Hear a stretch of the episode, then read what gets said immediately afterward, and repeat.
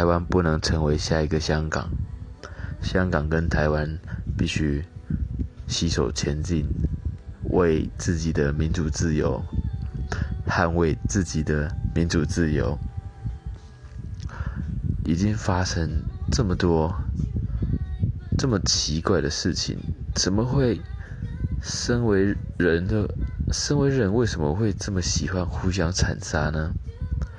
其实，在底层的百姓们都想好好的过生活啊，都是在所谓的这所谓的上上层的那些人士，为了权力，为了为了为了为了什么随便斗争。其实我们人民只想好好的过生活，安居乐业，丰衣足食。就这么小小的愿望，也也这么困难吗？